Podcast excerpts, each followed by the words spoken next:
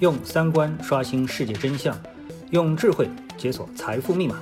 我是张晓峰，在喜马拉雅 FM 用三观与你坐论财经。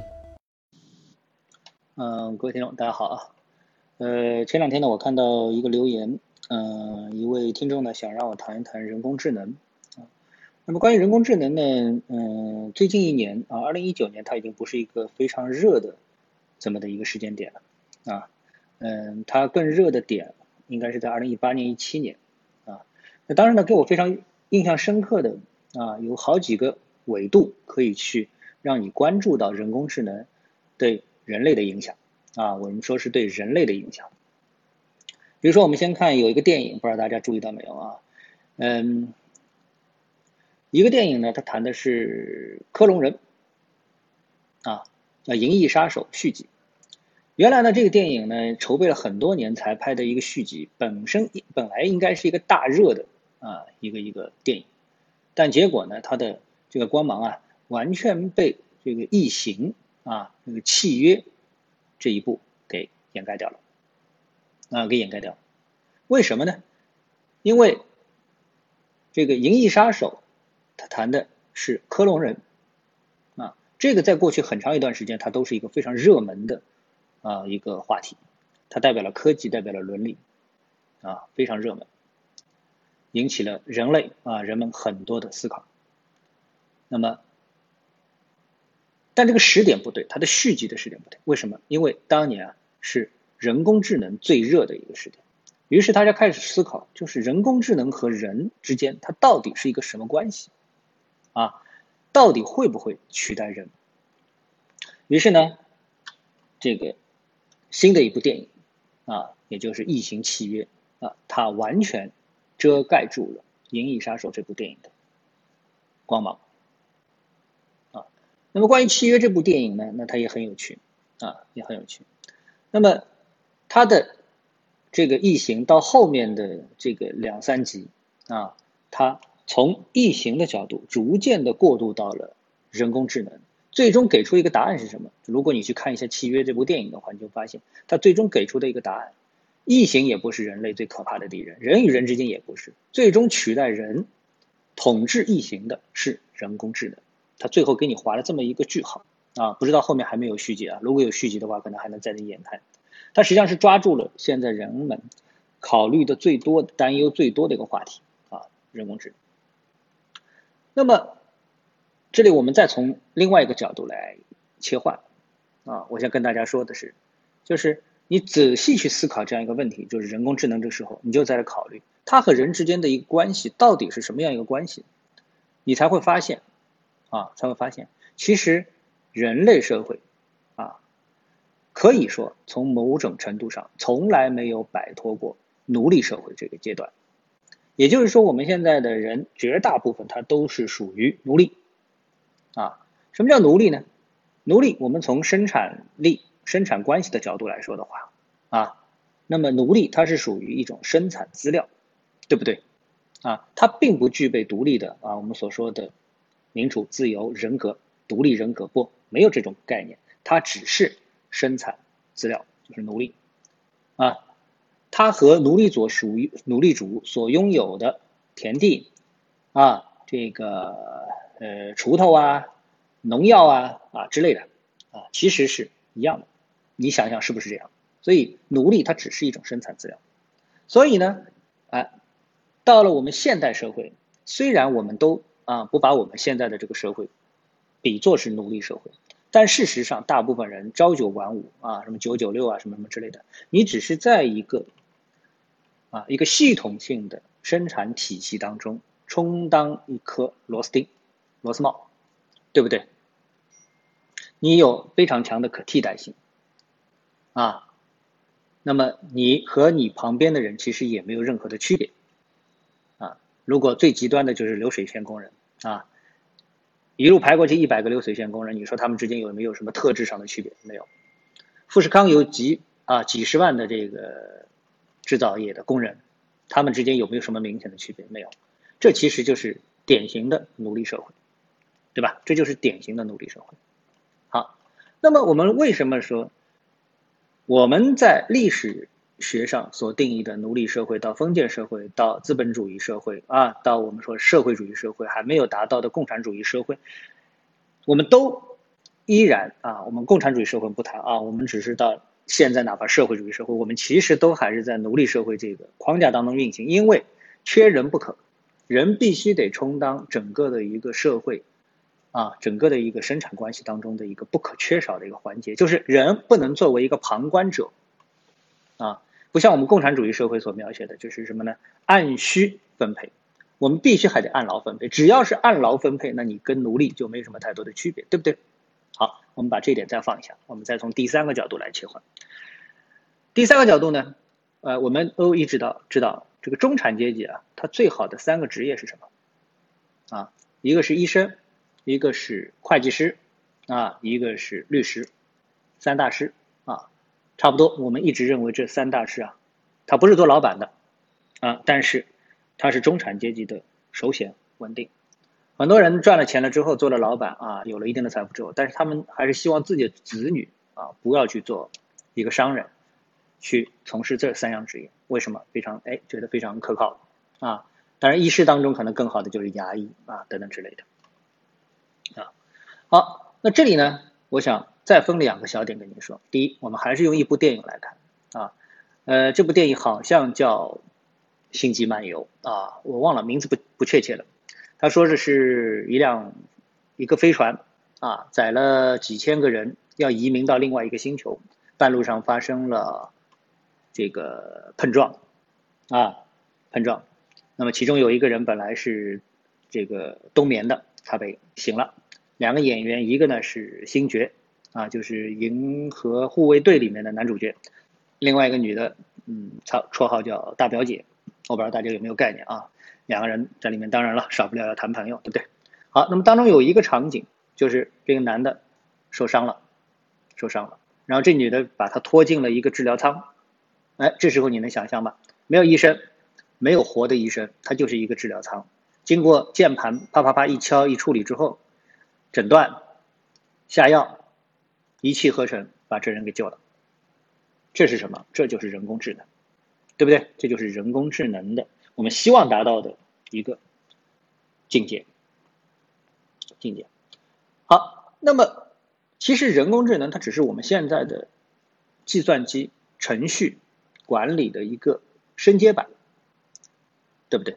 它具有了它自己，我们感觉上是一种独立处理事物的一种能力，自己进行一个判断，然后自己进行一个处理。所以在这里面，如果我说场景越多，你也能想象未来不需要人啊。首先，大量的重复的数据的一个处理不需要人，比如说律师啊，我们都知道英这个呃，一个是大陆法系，还有一个是英美法系啊啊，对，两个不同的法系，一个呢是条文，一个呢是案例。但无论什么，它其实都是讲规则的。就是法律是一个特别讲规则的东西，而规则这个东西对于计算机来说是最最适用的。即使是案例法啊，一个案例接着一个案例，那你的人类的大脑对案例的一个记忆，我们起码说出记忆，它是没有办法和计算机相比的，对不对？然后假设加入了人工智能是什么？人工智能就是把这些数据库里面的记忆进行一个逻辑性的串联，哎看到一个。案例了，立刻进行对比，它能够跟什么案例相对比？区别在哪里？有多少百分点的不同？能不能用其他的案例再进行匹配？这个就是我们说人大脑在做的事情，对吧？但是人大脑缺一个什么东西？它就是对最大量数据的一个处理，因为人的大脑的对数据的一个储存能力是有限的，啊，是有限的。所以律师这个活儿，人工智能我认为绝对能替代。会计师那就更不用说了，啊，他就是跟冷冰冰的数字做打交道，能不能替代？我觉得好像没有任何的疑问啊！医师刚才我已经说了，未来大家想象最多的就是用医生去替代。其实医生也是非常好替代的。我们可以假设这样一个场景：西医，西医跟中医一个非常大的一个区别是什么？我们说西医啊，中医啊需要一个老中医，要有偏方啊，所谓的偏方治大病啊，然后呢三代单传啊，什么传男不传女之类的啊等等。但是西医要做的一件什么事情呢？西医是把这些东西标准化。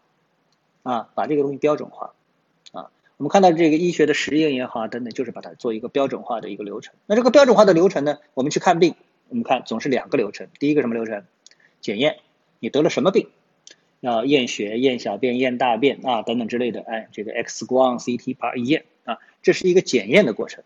实际上，在这个检验的过程当中，你说人起到了一个什么作用？其实这个时候的医生他只是一个接待员啊，他只是一个接待员，对不对？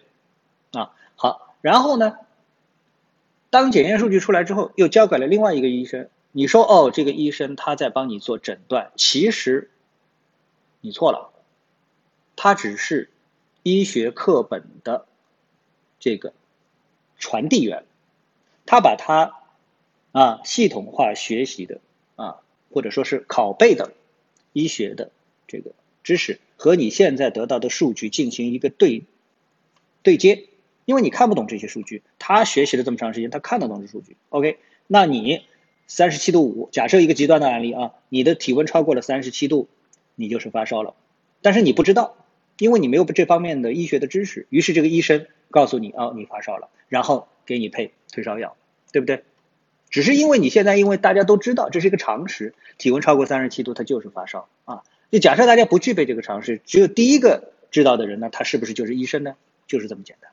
所以呢，人工智能替代这三大行业就很简单了，啊。所以我们说，在未来，人工智能对这个社会、对人类最大的影响是什么？就是生产率的提高，然后呢是岗位的替代，很多岗位啊都会被替代。如果你再想的更远一点啊，我不知道你你见过没有啊？电梯里面有一个电梯操作员，就是这个电梯啊，它的上下不是由你控制的，是里面有一个人，他从早到晚坐在里面来帮你摁按钮。现在你还有这种人吗？没有了，这个岗位就没有了，对不对？还有高速公路的收费员啊，现在又都用 ETC 了，还需要他们吗？不需要，对吧？如果高速公路啊这个取消收费，也不需要他们。所以有的工作啊，因为它很简单，太简单了，立刻就能替代。而人工智能呢，它能替代一些我们现在认为不能替代的啊工作。再说一下人工智能，比如说。英语啊，外文，特别是英语啊，我们大多数人学的是英语。那英语呢，它是在人工智能或者说是对人工智能方面，呃，让我们得到最多感受的一门前沿阵地啊。现在很多啊，到了一定年龄的人说，我自己在学英语已经完全没有兴趣的人，他们有福音了，是什么？各种各样的网页翻译、机器翻译啊，这个硬件的、软件的、手机上的 APP 等等，都能够非常好的替代。我说的非常好啊，几乎是百分之九十九啊，可替代你的英文阅读，而且通过非常简单的操作啊。现在你拿着手机的 APP 到国外去之后，你一边让他说，然后那手机对着他，他一边说，立刻他。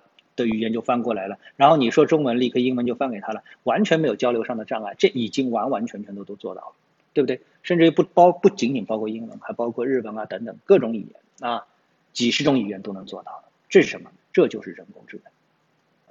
所以现在连学英语都不见都不是一件非常迫切的事情。所以到了未来，随着时间的推移，而且人类社会的科技的这个发展啊，在精工细作的这个发展方面啊，可以说是指数级的在前进啊。包括这个我们说自动驾驶啊啊，现在我们看到的翻译啊等等都是如此。所以未来最可怕的不是科技的进步，而是由于科技的进步而带来的人类无所事事。这个无所事事两种，一种。无所事事，让你精神上觉得空虚；还有一种呢，无所事事，让你无事可做。也就是说，原来的按劳分配的这个体系会被这个颠覆。如果整个的社会还继续在按劳分配的这个逻辑当中在进行运行的话，那么大量的失业率啊，失业率，那对社会带来的冲击就非常可怕啊。所以呢，也许只有快速的进入到啊，我们说这个按需分配的共产主义社会啊。这时候，啊，人工智能对我们来说才是真正正能量的一个东西。好，那我今天呢也不给大家，也不想啊过于给大家一个非常精确的结论，因为这个事情事物是一个发展非常快的，每个人都能见仁见智的谈自己的一个观点啊。我是把我这几年以来对人工智能不断的观察啊和思考，呃，然后呢给出我自己个人的一些呃信息上的观点上的交流啊交流，呃特别是啊特别是实际上现在最痛苦的并不是这个已经毕业的三四十岁的人啊四五十岁的人，他们其实已经定型了。最痛苦的是什么呢？最痛苦的其实就是小孩儿啊，从小学开始，他未来并不知道这个世界将以什么样的速度在变化，所以你现在学的东西，未来可能是完完全全都没有用的。啊，呃，打比方说，比如英语啊，我还是这句话，如果以英语为举例的话，那呃，有可能智能人工智能翻译能够完完全全的替代你学习的这个过去的这么的一个过程。因为语言是一种工具，你的目的是为了交流，并不是语言本身，对不对？我们在过去的教育当中，学习语言变成了目的，而不是一个工具。啊，你有没有发现，对不对？很多人到了社会上之后，他的他就把语言给扔掉了。为什么？他的工作跟语言完全没有任何的关系。但他在过去学习的过程当中，浪费了不知道多少时间啊，放在语言上面，而且学了不止一门两门，最后一出校门，他的工作跟语言完全都没有关系啊，这是不是生命的浪费呢？啊，好，那么今天呢已经收的更多了啊，我们今天的节目就到这里，嗯，谢谢各位，我们下次节目时间再见。